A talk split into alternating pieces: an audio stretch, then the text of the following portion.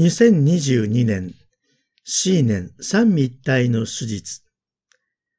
精霊降臨祭に続く手術は三位一体の手術です。三位一体という言葉は聖書にはありませんが、初代教会から神が父なる神、子なるキリスト、聖霊という三つの威嚇、ペルソナを持つ唯一の神であるという信仰を唱えてきました。三人の別々の神がいるわけではなく、唯一の神の中に三つの威嚇が相互に浸透し、三つにして一つの神であるということです。聞けばややこしいですが、この教えを確定したのが4世紀のニケア公会議というものでした。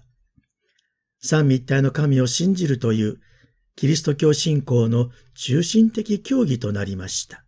今日、キリスト教会は多くの教派に分かれていますが、この三位一体の神を信じるという共通の信仰理解を持っています。ちなみに、キリスト教の洗礼は、父と子と精霊の皆を唱えることによって有効な洗礼となります。大切なことは、三位一体についての説明の仕方ではなく、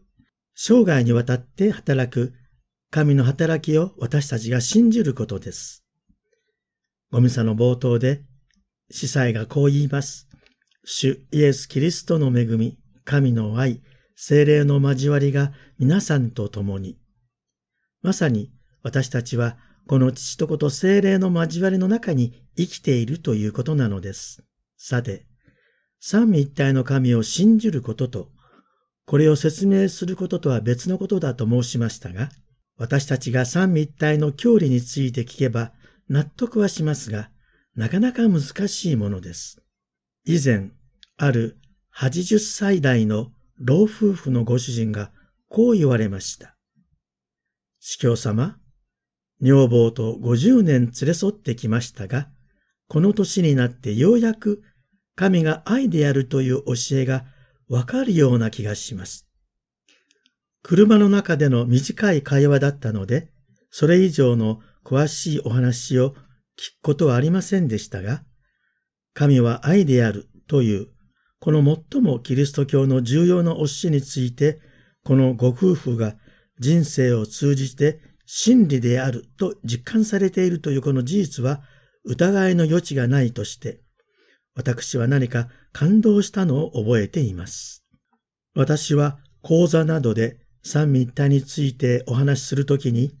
新学生時代の三位一体論の講義の中で聞いた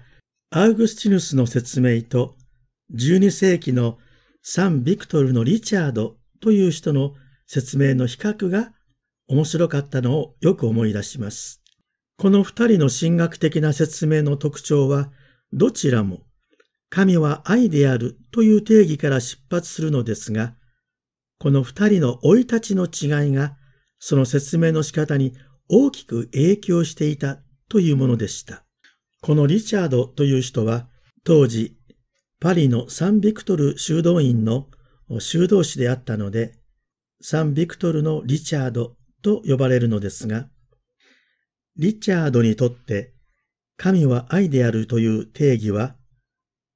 自然に自分の父親を思い浮かべることによって、ごく自然に理解できるというものでした。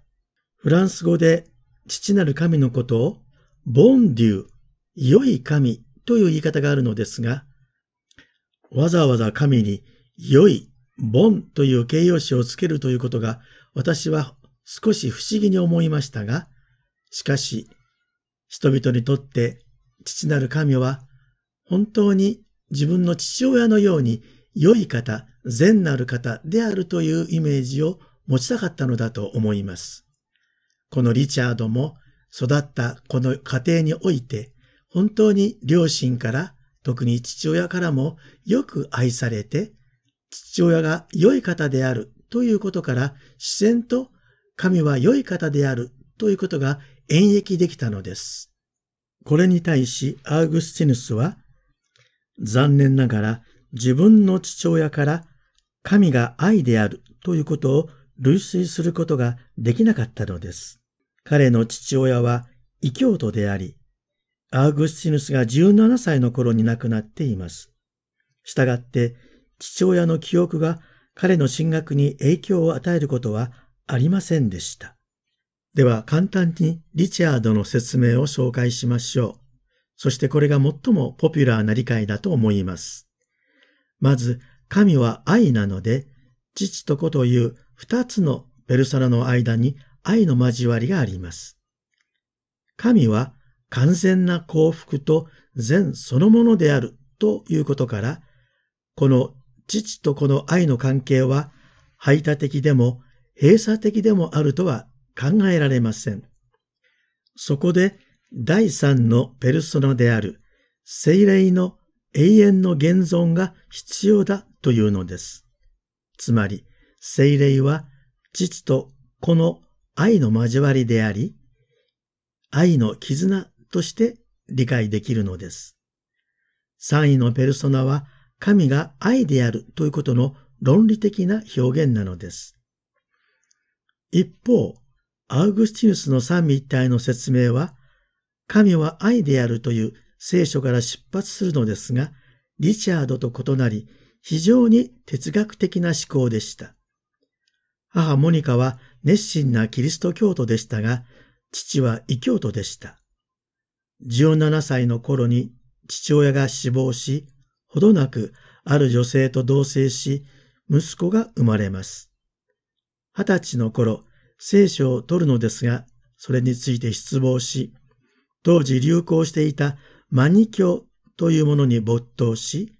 母モニカとも不和になりますが、30歳頃になってキリスト教に改心しました。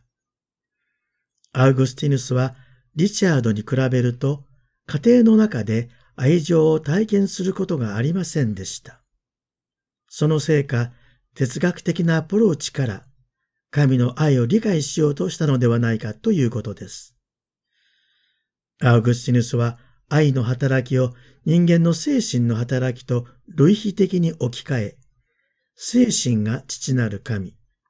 言葉及び知性が子なる神、そして愛と意志が精霊であると説明しました。聞いている皆さんも難しいので、私もこの辺でやめておきますが、カトリック神学にこのような言い方があります。私たちを認識へと導く二つの強い力があり、一つは理解するために信じること、もう一つは信じるために理解するということです。この二つは切り離すことができず、神を信仰と理性から求めることによって、私たちは神を認識するというものです。リチャードは自分の父親から神の前世を類推することができ、神学を打ち立てました。また、アーグスティヌスは若い頃から激しい情熱で神を求め、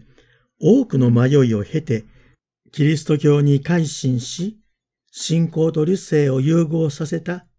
極めて高い神学を打ち立てることができました。三位一体の手術の今日、皆さんが神についてどのようなイメージを持っておられるか、少し考えてみてください。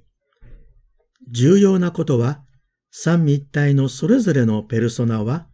他のペルソナと共に生きるだけではなく、他のペルソナのために、他のペルソナのうちに生きているということです。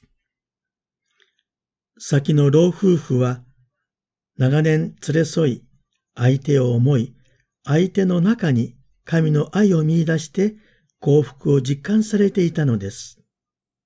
要するに私たちは愛し、愛されるために生きている。このことが